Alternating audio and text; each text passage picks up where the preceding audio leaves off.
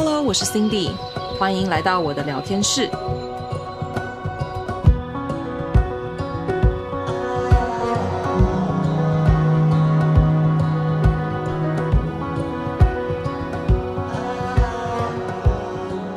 大家好，欢迎回到新地聊天室。那今天紧接着就是我们下一集的节目，邀请到上集我介绍到的我在嘉明湖的向导小蛙。今天呢，主要的内容会着重在于他身为一位空间整理师，因为他是一个比较新奇的职业，所以想要透过这一集的 podcast 来跟大家分享所谓的空间整理是什么样子的感觉。那怎么样去结合到疗愈跟正念这件事情，然后结合一集很精彩的内容给大家。好，那我们就直接。开始喽！好，第一题呢，当然就是呃，怎么会想要开始这个空间整理这样的职业？那是需要透过什么样子的一些步骤？可能是考取执照啊这种的。那成为一位合格的整理师，这个过程是什么样子的呢？好，我先讲我的起源，但是这个起源比较像是说，那时候我从呃一个募款单位结束三年之后嘛，嗯、后来去帮我嫂子跑工业用料的业务，嗯嗯，也是差很多。然后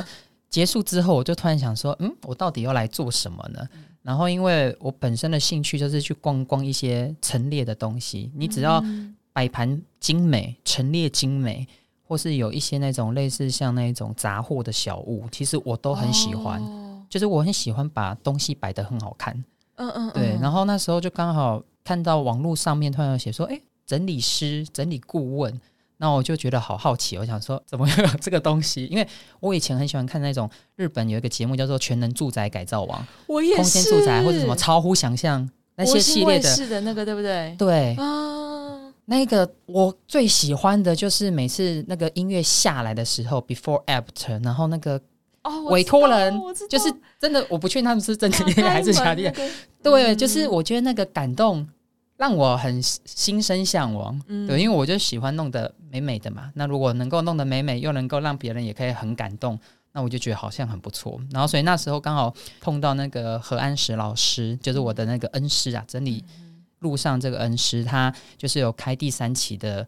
呃，整理实体课程，那我就是想说啊，那我就来报名这个好了，因为感觉就是把一些我不要的剃掉，剩下就是我喜欢的，我就会想去多试看看，所以我那时候就报名了这一个。当然，坊间也有很多培训课程，它结束只代表结业，或是你可能修完了这些知识，嗯、可是能否能把这些知识转换到实际的战场，两件事情。哦对，如果他今天跟你讲说，呃，你今天上完课，你你会立刻有收入，你会立刻有客户，我觉得基本上百分之九十以上应该都是骗人的。他如果是有客户的话，一定也是那个老师他自己本身的案子，那他可能需要多一点人手，你才会有机会。可是不是每个案子都是大案子，那他的学生这么多，你要如何平确中选呢？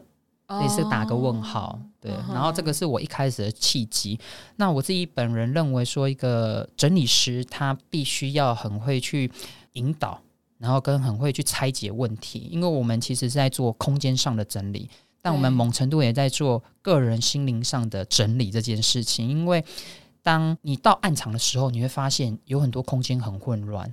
我曾经到过那个暗场，它的空间可能比 Cindy 这边录音间大个两倍。然后，但是里面堆满杂物。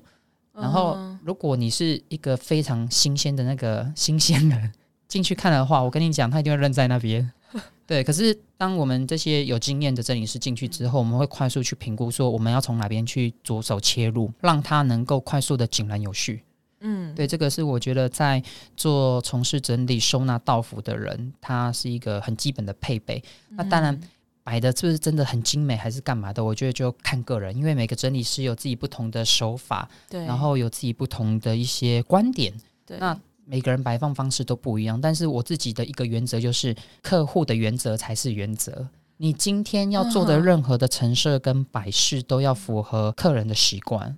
对，对，这个很重要。这个已经不是说你到底会不会什么折到非常美丽的技巧了。对对对，我觉得这很重要诶，对因为一个人的生活习惯，它会随着你的背景也好啊，或者是你的起居的一些，比如说你的日常生活，或者是你的上班的这个 routine，那去影响到。那所以这个有系统，虽然说整理一定会有感觉，听起来就是很有系统性，就是你可能进去之后，你大概就知道从哪边开始着手。然后什么东西归类在什么地方，但是这个 detail 还是要去考虑到说雇主他自己的一些生活习惯，然后来去做一些调整。对，因为其实这边有个观念，嗯、当你如果发现你家很乱，怎么整理都很乱。嗯表示呢，你现在的陈列方式、收纳方式完全不符合你的生活需求，嗯、所以你会变成是说你没有办法把它归位。用完东西之后，你就随手一放，放在一个椅子上啊，或是桌子上，然后久了之后，那个椅子就变成一个圣诞树嘛，然后那个桌子整个就是根本已经无法使用了。对，所以你要能够先了解自己，你才有办法好好整理你的房间。哎，你知道我以前看到一个迷因图，就在讲说有这么一把椅子设计，就是给 呃。不干净，已经穿过一次的衣服，所以不能放在衣橱里。但是也没有脏到要洗，于是就会在那一把椅子上。然后那一把椅子的衣服大概是九十 percent，然后剩下才会在衣橱或者是洗衣机里。你 你有遇过这样子的吗？客人有啊，而且有些外表看起来干干净净的，他的房间也是很恐怖呢。这个我还蛮常看到的耶，节目里面。因为因为就是我觉得。家里的生活空间，因为我们待会会讲到为何要整理是件疗愈的事，嗯、因为家里其实是让你最放松，照理说来要最放松，然后你最会做自己，对，对最容易让别人看到你缺点的时候就是在家里，对，因为你就是你就是很自在嘛，然后所以整个空间啊随便摆啊，嗯、还是说随便用啊随便放，其实你都会觉得无所谓，嗯，所以为什么我们要？走进委托人家里，帮他把他的这个让他很自在的一个空间，让他在更放松、更疗愈、更喜欢这个家，嗯、更好好感受跟这个家的互动。我觉得，当你好好善待这个空间的时候，空间也会好好善待你。这又是一个能量的回应的感觉，真的，我觉得真的是这样子。对，而且实际上不只有能量，实际上也是这样子。这我们之后会讲到，就是关于提升效率这件事。对，对，它是一个很实际层面的事。所以要怎么去？你刚刚说跟老师请教，那你真的成为一位合格的这个整理师，这个过程很困难吗？还是说成为合格的整理师？因为目前台湾它还没有变成官方的执照，嗯，所以现在你们在系统上面看到的，嗯，不管是日系也好、美式的也好，或是台式的也好，它其实都不是。类似那种国家证照的东西，但是它代表那个体系能够去做一个认证。嗯、因为像我刚刚呃有分享到，就是我跟那个老师学收收纳整理的课程嘛，嗯、那我有实际到客户家先去好好的磨练一番，嗯、对，实际操作对。但是我 后来就是在我的第二年，哎，到府第二年。之后，我去考一个协会，就是我我自己协会的一个认证。嗯嗯，对，因为我的恩师他有创立了一个协会，他希望可以去推广这个整理、整理跟收纳的理念。嗯，然后另外一方面也可以借由整理跟收纳过程当中，让自己的生活或是空间可以再再度被疗愈这件事情，他有去做一个类似认证制度的东西。嗯，那我自己本身也是那个协会的认证整理师。那你如果要说到底有没有牌，我觉得某程度这个算是一个牌。但是我自己以实物来说的话，我会觉得一个合格的整理师必须得历经磨练，嗯，而且呃，他如果都是操作那种很简单的小案子，他没有办法太厉害.他一定要去一些恐怖的地方。我会一度很想讲妖魔鬼怪，但后来想说不行，对，就是你如果今天真的进到一个囤积案，根本连走道都没有的地方，对，甚至一整个空间都摆满了 Hello Kitty。这些东西你要怎么去处理的时候，其实我只能说，当靠你去学的那一些技巧、技术，你是没有办法转化的。嗯哼，对，那必须得靠一些经验的实战跟累积。所以，如果你在市场上看到有那一种说什么到付上百家庭啊，或是上百小时啊，我觉得你可以参考看看就好。原因是在于说，嗯、你不确定他的上百家庭或是上百个小时，他的。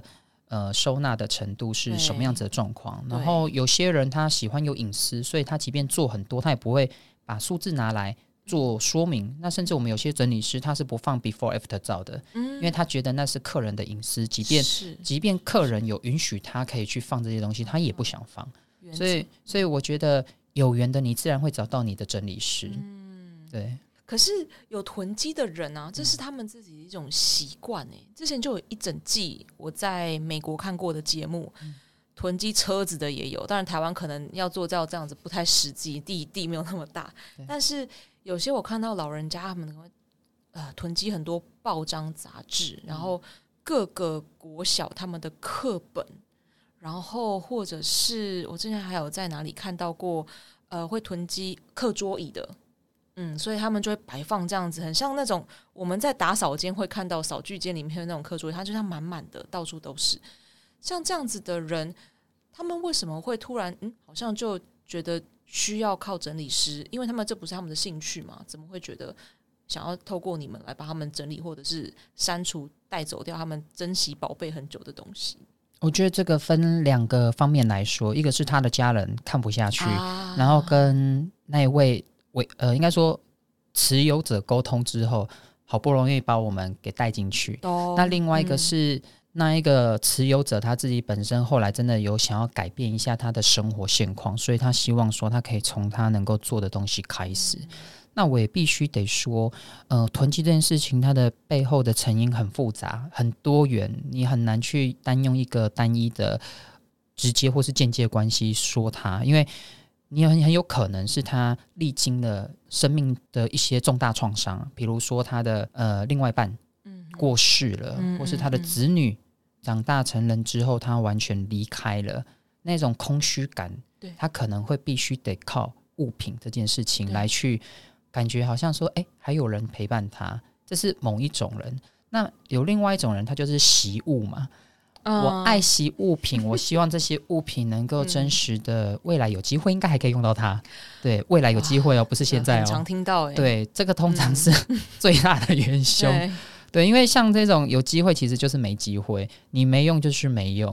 对那我觉得大家你们可以试试看呐，就是呃，你不确定它到底有没有用，你就先把它用纸箱包好，嗯、然后上面写个日期。对，哪个日期以前，比如说三个月、半年或是一年，没有打开它，真真箱带走，真箱丢掉。对啊，哎，这个主意很好，因为你根本从来没有好好去跟这些物品互动了。对，当然。嗯如果假设你是狡兔有三窟，就是你可能有原生家庭啊，自己出来工作住的，啊，可能后来还能跟男女朋友住一起的那一种，嗯嗯嗯、可能你的物品会散落在很多空间，那你可能唯一能够维持的是你现阶段的生活空间，可是你的原生家庭势必有一些物品啊。对对，因为像像我的，像我狡兔也有三窟嘛。其实我也是有一些物品，我还没还没有时间处理它。哦、对，但我真心要处理的时候，很像狮子座个性，我一次就知道。你是狮子座的、哦，我狮子座，哦、我就是一次要把它弄好。可是，在还没有酝酿到那个能量之前，就是我就先放着。哇，难怪我觉得我们很有缘。这个，因为我的月亮是狮子。哦，对，好，错。Anyway, 我觉得空间整理我很想要聊，是因为它给我带来人生很大的转变，嗯、而且说真的，因缘际会之下，这不是刻意的，是透过整理跟断舍离这件事情，让我接触到正念。哦，嗯，并不是我哦开始了这个正念饮食，或者是我读哪一本书，对，不是、欸，哎，其实是在纽约那个时候，是每一年都需要搬家。搬家是一件很麻烦的事情，超麻烦。所以你每一年都必须要去审视、观察你到底买了多少东西。当你买越多，你就需要浪费很多时间在收纳，然后跟归类这件事情。讲难听一点是还债呀，yeah, 真的是还债。对对。所以我后来就慢慢开始说，觉得哪些东西才是真的我会需要。所以我一开始也研究了跟你类似的那个方法，就是我会给我自己一个 box，然后这个东西就是我想要去 donate 的，或者是我想要可能卖在二手的地方。每个礼拜我会规定我自己一次。去整理这些东西，对，因为对我来讲，我觉得很重要的一点是，如果这样东西买回来是因为买而买，它放在那边，对他来讲就是像那个能量，它没有被使用到，它摆在那边，最后它就是会可能被遗忘掉，或者是就是长灰尘。所以，其实对于空间的整体的舒适度来讲，它会是一种困扰。可是，你如果把它带给去真的需要的人的话。其实它是一个很好的事情，对对啊，所以它就是一个 win-win 的模式。后来慢慢慢慢的从搬家的过程中去看到说哪些东西、哪些生活习惯、哪些动向是最符合我的需求的，我就会去购买品质比较好的东西。因为我是金牛座，金牛座是一个很喜欢物质照顾呃自己生活品质的人，不是物质啦，物质 就是你们会希望说在生活上的那个物质享受。我的享受不是说乱花钱，嗯，是说要有品质的享受。对，对，真的是这样子。嗯，我们会愿意打造一个属于自己舒适的空间，而去努力。我们会有那个目标。对，所以后来我就慢慢的找到我这个精油的特性，可能是我直接先分享我去嘉明湖那一趟好了，因为这个小蛙可以跟大家直接讲说我的那个从头到脚的装备有多么的 NG，就是没有一样是、哦、最 NG 的是登山背包，完全没有负重能力，完全就是靠 Cindy 他的肩膀一路撑完全程。他看到我刚刚我们已经一个月没有见了，第一句话说：“你那个背包赶快换。”除了背包之外，有些其他山友们看到我的照片，就说：“你就穿了一个就 sneakers，就是一般运动鞋就去了，你很夸张。”对，所以从头到脚都不行。所以我前阵子就去 Outlet 买了该有的装备，因为真的被吓到了，加上这个大雨滂沱了三天，所以我就觉得装备很重要，真的很重要，它是一个安全性的问题。对对，所以以前的我呢，可能会。因为是 Outlet，可能就说，哎，你再加一件啊，就多打八折啊，优惠啊，或者是这边有个花车，然后全部三折起，可以参考看看哦。我真的就会去，然后莫名的就会脑袋断线的，就买一大堆。到底为什么在我的 shopping cart 里面的东西？脑波落。对，那那些东西可能也不一见得合身，或者是说可能真的没有那么实用。对，那最后它就是被我放在一个箱子里面。久而久之呢，它对我这个生活上面造成最大的困扰，就是它摆在那边，以至于我的这个，比如说收纳的空间就会越来越有限。可是你又舍不得丢，所以你会花很多心思在说，我花了钱在这个，我哪一天一定要想办法用到你，去有这样的顾虑。不如你就是买一件，你真的深思熟虑之后，你觉得你可以常常用得到的，之后其实你根本就是一秒的意识，你就知道说。我今天下雨天，我需要拿什么，我就带什么；或者是我今天要去登山，我就知道说我是要去有那个可以帮你分担重量的这个包包。每一个东西都有它自己的家之后，我的整个这个逻辑跟这个工作效率，还有生活的效率都大幅提升，而且我会非常珍惜我的每一件东西。真的，因为有时候你知道，生活当中如果充斥了各式各样的物品塞满你的生活，嗯、其实你的思绪会很杂乱。对，你做什么事情？我不知道大家有没有看，呃，忘记是报纸还是新闻还是什么英国研究，因为每次 都会说什么英国研究，他就会讲说，就是你一天到底花多少时间在找东西？对，如果尤其现在就是疫情之下嘛，大家很多人是在家远距工作的，嗯，那如果你的家的一些配备也是很混乱，那你上班的东西要找什么都找不到，其实你也花了很多时间在找东西。所以这就让我联想到小时候穿制服的感觉。嗯，大家早上醒来就是根本没有醒，很幸福的事情是我不用想我要穿什么，对，我就拿了制服就走了。可是当我变成是前阵子是老师的时候，老师没有制服，所以我早上就要想说我要穿什么。那我今天是不是有什么活动需要跟小孩跑来跑去？那我好像不能穿裙子，叭叭叭叭叭，就很麻烦。因为我的断舍离跟这个疗愈的过程有点缓慢，我是一个非常念旧的人，就是课本习物了，习物了，习物，谢谢。我就是一个对，可能小时候很喜欢文具，你知道，然后我也是彩色的笔跟纸，然后那些笔跟纸你都舍不得用，它最后就会泛黄，然后就在你的抽屉里一大堆，从布丁狗到耳狗这些有没有？就是一一一堆，我都舍不得丢。那从那样子的我。嗯到还有我会想要收集，就是彩虹颜色各式各样的衣服，哇，很夸张。然后我就把它整理成这这是彩虹颜色，从像排彩色铅笔的感觉一样。这个很像我们近期很红的一个收纳衣服的方法哦，真的就是用颜色红橙黄绿蓝靛紫。但我是为了收集而刻意去买不同颜色。嗯，好像不太一样，对，差很多。所以到现在呢，像我现在穿的这条裤子，我会买同一系列的不同颜色，对，然后很多件。嗯，所以像我这个颜色可能就有个三四件哦。对，然后可能还有其他颜色，但是它就是同一系列的。起来的时候，我就不用特别去想，说我今天的制装到底应该是什么样子。然后这也是我舒服，然后平常大家也熟悉我的这个 style。当然说，如果你今天有特别的场合，或者是你今天有什么去特别去录特别的节目什么的，那会有他自己的一个制装的规则。那其实有这些规则之后，也不用特别去想说我应该怎么办。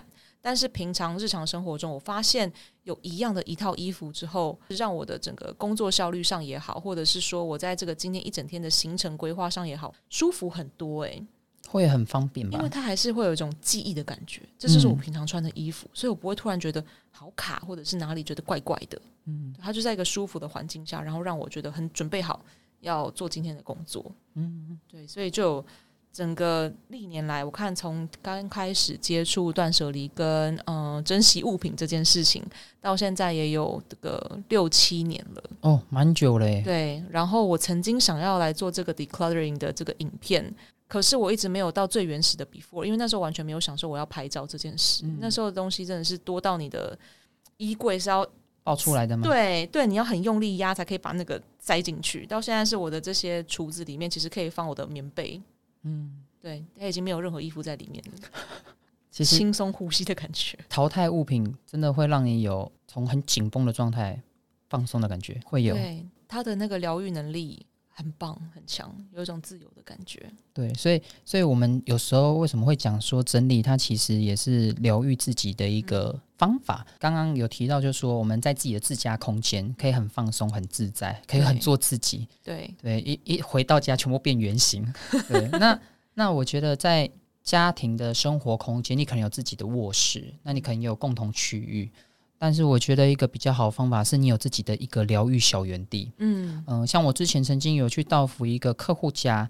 他是合适已经没在用了，嗯、然后他希望说可以把那个合适变成他的工作空间，嗯，所以就帮他做了一下清理。嗯、但是到最后就是有一个小空间，是我有问他说他最近喜欢什么东西，嗯、跟我说他最近迷上那种精油芳疗喷雾的那种东西，嗯嗯嗯、所以我就把他的那个精油的材料，就是那个喷雾机，然后精油，然后精油的书，我就独立放一个小空间。哦，然后他当晚就是有打卡 take，就说啊，一个疗愈小园地，对，有自己的家了。真的，因为我觉得，呃，你今天不管在家里，你想要营造出什么样的环境跟场合，这些物品都会随着你的当下的一些想法或是意念，你会去有一些不同的配置。嗯，可能你阶段性的时候，因为像我自己本人就是。我在原生家庭的床哦，一般人不太会动床，对，我还蛮常动床的，就是移他的位置，移他的位置啊，我可能是整个移到另外一边去，哦、或是移到哪个方向去，嗯嗯嗯嗯、就是当我觉得哎、欸，生活卡卡的，好像不太顺利，我就来整理房间。真的有效哎、欸，有效，我觉得真的是对。对，然后当我在这一个整理完的空间之后，我会发现说，一方面觉得视觉很清爽，嗯，然后也觉得说，哎，在这边好放松，焕然一新，焕然一新。然后同时也像 Cindy 刚有讲的效率这件事情，嗯，当我不用再花时间找东西的时候，效率自然会提高。对对，对有一个系统的归类，很需要有一个专业的整理师来先引导一个可能我们平常没有办法去。找到东西的人，我觉得对他们来讲，这是需要去练习的，这需要去有人引导的。等到他们习惯了，哦，每个东西有他自己的家之后，他自然而然就会养成那个习惯，就是他会放在那个地方。确实，我都会用家的概念来讲。嗯、我说你都有个家了，你好歹让你的物品有个家，个家真的是这样子。而且就像你会认识亲朋好友一样，亲戚会在一起，狐群狗党也会在一起，所以相同类型物品也会在一起。所以你在帮你的客户做这个整理的过程中，给他们带来疗愈，给他们带来一个舒适的空间。那他怎么来疗愈你呢？就很像能量，我觉得是个交换。嗯、那交换倒不是说真的很现实，说你一定要换什么东西给我，而是说我借由他的快乐跟喜悦这件事情，嗯、让我觉得我这件事情是很开心的。嗯、那他也会间接疗愈到我。像之前有去一个单身男子。家去到府他的小套房，OK，然后他一进去的时候也是一样没走到，就是脚、oh, 他他的习惯就是说他出去的时候就会弄个提袋，回来东西也会带个袋子，uh, 所以他地上有很多各式各样的大小提袋跟塑胶袋，然后里面都还有东西啊，东西都没有归类。然后我那一天帮他清完之后，他的最大感想就是说我终于可以坐在自己的地板上了，好开心哦。这就就这么简短的几个文字，让我觉得说做这件事情，我除了有收入，收入当然是很重要的，然后但也确实能够看到这个空间为我的委托人带来的一些正向的改变。那正正更重要是说，他不但能够在这个空间疗愈到自己。他只这样一个疗愈的氛围也会影响到我。我只我我所的谓的影响是说正向的影响，它会让我感受到一个很开心、很美好的一个氛围。所以为什么会说疗愈到我，也是在这个原因。嗯，对。就有点像是我们在看那个国新卫视那个频道的时候，有时候甚至是我们自己观赏人，其实我们根本没有介入，但是你在看了这整个过程，比如说有一集我印象很深刻的是，他们是一对很孝顺的夫妻。然后想要让他自己独居的这个老妈妈，她可以有一个舒适的环境，因为很多日本不知道怎么了，他们的浴室都喜欢走到外面去。我看早期的建设，对，早期建设是这样。然后，所以他就希望说，呃，老太太行动不方便啊，可以给她一个温暖的家，然后让她这个就是在沐浴的这个过程中是可以比较安全的。对，我觉得只要是跟老人家，然后嗯、呃，做这个比较安全的改善。之后都会是让我非常感动的。那在铺那个保暖的这个地的这个过程，嗯，到最后那个老太太打开门然后流泪的那一瞬间，我就觉得她就疗愈到我了。对，因为她就可以让我感受到说，她以后未来的日子会过得很更舒适。对对，然后就是经过这些呃去做断舍离、去做整理之后，给她带来这样子的一个方便性，这个感觉就会让我觉得说。透过自己的一些努力，带给别人之后未来很长久性的一个 benefit，一个方便。对对，那这是一个不容小觑的正向的改变呢，就是不是说它是短暂的，因为它是长远的。没错，嗯，而且你会在不同的阶段会有不同的空间需求，嗯，那你随着时间到了。你的身体自然会跟你说该改变了。对，真的是这样子。刚刚讲到很多这种空间整理啊，跟断舍离。那你自己个人认为，对于断舍离跟极简主义，因为它其实还是有一些不同。那你对于这两个部分有没有什么自己个人的见解跟想法？好，我先说我的观点，就是我本身没有真的非常爱极简。嗯，因为我觉得市场上有一些极简，它虽然是呃让自己的关注的焦点回回归到一个。目标上面，但是我觉得太多人会盲目跟风所谓的极简，但是极简不是让你家里什么都没有，那 不然你就是什么东西都不要买就好了。对，而是说你还是要在你的生活当中是有一些选择跟筛选的。那我自己对于断舍离的想法比较像是说。你还是得正视到你现阶段的生活到底有哪些物品需要陪伴在你旁边，就很像我们会阶段性认识不同的朋友一样，嗯嗯，那或者说需要的工作伙伴也都不一样。嗯、那他这些物品，不管是呃衣服、服饰类型，让你个人形象能够提升的也好，或是说在于你一些居家的生活环境，或是说增加你工作效率这些东西，它其实都能够去让你去做一个醒思。如果过多的这些东西在你身边，而没有去淘汰，它其实某某程度也算是一种能量的一个枷锁。FB 有一个社团叫做居纳居家收纳我不行哦，他他就是专门要跟另外一个社团打对台了。然后其实里面每次看他们 po，我都觉得很好笑，就是说，哎呀，我今天我的家又变成这个样子。他他是用一个。比较诙谐的状态再去面对到他的生活空间，当然我也我也必须得肯定，不是每一个人都必须得丢东西，因为就曾经就有看到有人在板上上面讲说啊，我东西都已经就是该丢都丢了，剩下就是我要的，你干嘛还要一直叫我要丢到什么样程度？对对对对，对，那那我还是觉得。各型各类的，不管你是怦然心动，用怦这件事情去思考你要留的物质，嗯、还是说你是从极简的角度，还是从日系啊简约风，还是各式各样的角度，我觉得还是要回归到一个重点，就是说今天的物品对你的价值跟关系是什么？嗯、呃，我可以用一个很简单的例子哦，很多人都是觉得书买来要看嘛，嗯，但是当书买来，它变成一个很美的层架。展示在那边的时候，其实很容易生灰尘。这是从清洁的角度，嗯 嗯，因为像我们做那种居家清洁的时候，有时候去到客户家看到那个厚厚的灰尘，都觉得说：“天哪，这个你的呼吸道也会有问题吧？” 是诶，对啊，所以所以我会觉得说，呃，书本如果假设你对它的认知是一个知识，那。这个知识，当你已经学习到了，你其实就不用那本书了。当你真的要用东西的时候，你不可能还是翻书了。说实话是这样嘛？可是你不要觉得说，好像书丢掉很浪费，或者说书淘汰很浪费，或是二手很浪费。其实物品它要能够不浪费，最主要是说你有没有好好善用它。对，当它今天物品的这个任务已经完结的时候，表示说其实它也可以毕业了啦。你就让它。离开吧。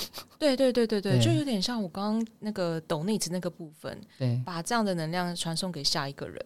对对，没有差。我觉得书对我来讲，它也是一个很重要。那个时候我需要去上的一个课题，嗯，就是我会觉得以前哦，我买来书那个感觉并不是真的要读，而是我觉得我想着我哪一天要去读它的那份那份自以为觉得很有成就感、很有书香气息的感觉。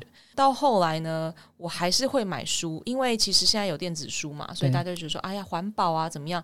可是我觉得在读书的这个过程中，你接触到那个纸，你可以自己去画笔记，或者是那个纸的感觉还是有差。但是你在读完之后，可能把它归类到你的电脑笔记上面之后，至少我现在会这样子做，那再把它去卖给二手书店。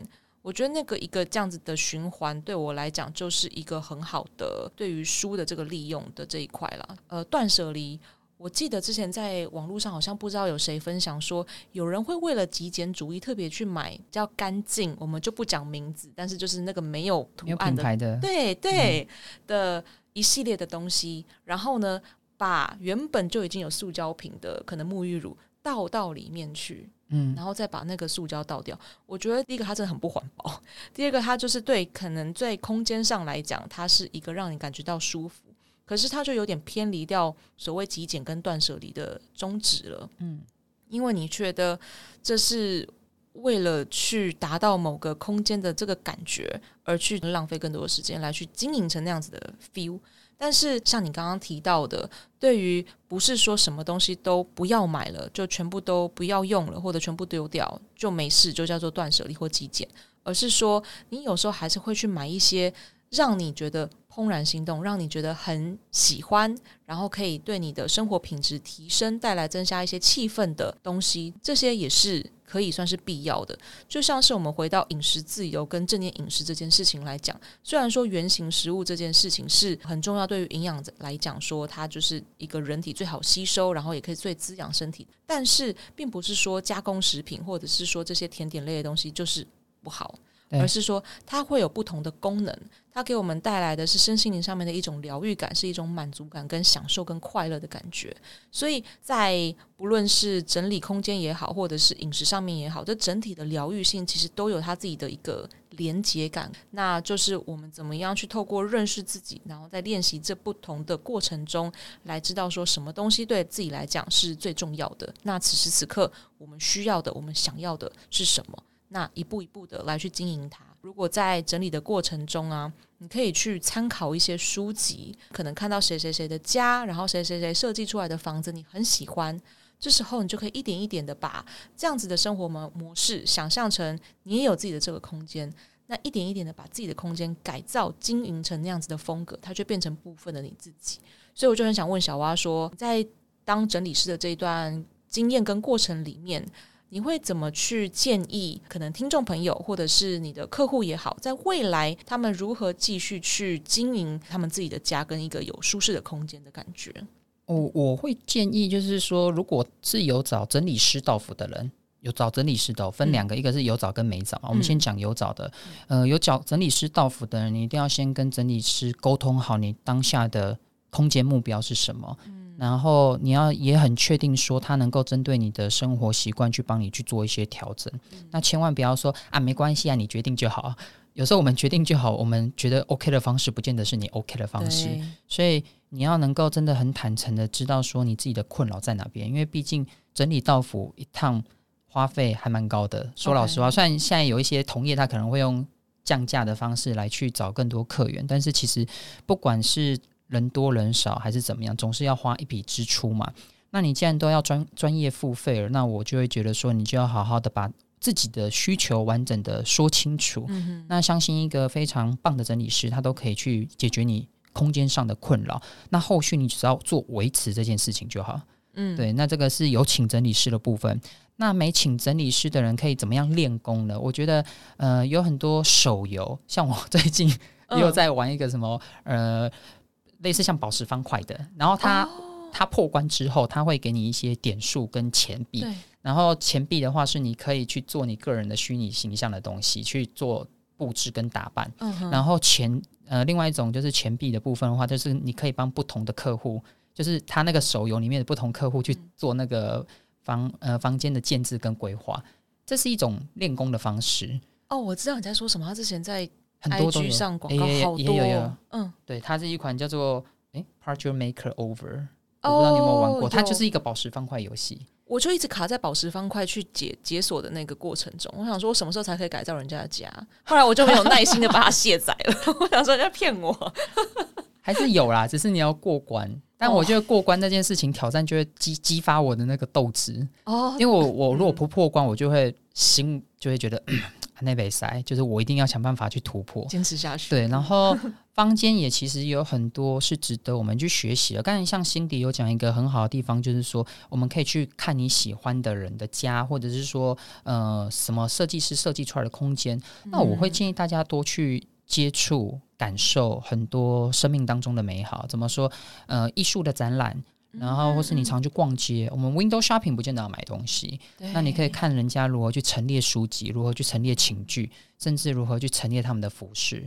你在逛服饰店的时候，你就看他如何服饰嘛。那大体不多，你折衣服的方式到底是要挂起来的就好呢？衣架挂起来，还是你要直立式呢？还是一个把它卷起来？其实有很多种方式。嗯，这些。你都可以去学，但是我觉得你不用学太多技术，你唯一要做的事情是先了解你自己。你不够了解你自己，你去使用了一个跟你的本意完全相违背的。我我举一个例子好了，呃，你看到口袋式折法，你觉得它折得非常整齐，折得非常好、嗯、啊，怎么乱丢它都不会乱。可是，当你今天就是一个很懒惰的人，或者是说你今天就是一个工作很忙碌的人，嗯、你连吃饭都快没时间，嗯、你还在那边跟他折口袋式折法，嗯、我都会跟客户讲说，如果你本身就是没有这么多时间的话，你就衣架全部挂起来。嗯、那以衣橱作为一个空间的极限，当快要挂满的时候，表示你没有办法再硬，你就得 out，你就必须得去做淘汰。那你就可以把一些旧掉的，比如说衣领松的，然后或是泛黄的。然后，或是说你觉得已经不合时宜，或是说已经不符合你年纪了，嗯，除非你有个娃娃脸嘛，像我现在还是在穿十年前的衣服，你真的看起来不像四十岁，类似像这一种。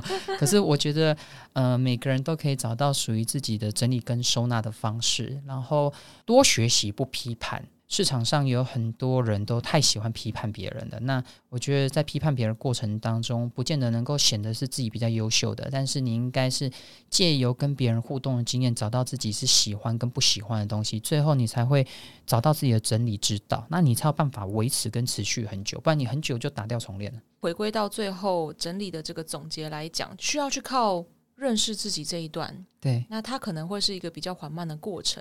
而且有时候我们常常在讲说，认识自己，它并不是一次就结束的。没错，它是会随着，就像你刚刚讲的，随着年龄或者是我们遇到的事情的不同而有不一样的变化。所以我们要去了解到说，认识自己的技巧跟呃，怎么样去记得有这样的时间分配给自己，让自己跟自己做独处。那透过这样子的方式。无论是在空间的整理上也好啊，或者是跟我们的整理师做洽谈，然后来更认识自己之外，也可以像是我们上一集聊到，如果上一集没有听的话，可以再去复习一下，可能是塔罗这种咨询的方式，也可以都是认识自己的方式。对，透过别人的一些引导，跟别人的互动聊天，听听自己讲出来的话，其实讲出来的那个过程就是在认识自己。但我觉得它就是一个自我疗愈的过程，嗯、你会。更认识自己，你也会更找到完整的自己。对，没错。今天超级谢谢我们小蛙的时间，他等下晚上还要去大小坝。对，走了三天六十公里，所以呢，我们就让他去 休息吃个饭。那今天就谢谢大家的收听，我们就下一集再见喽，拜拜，拜拜。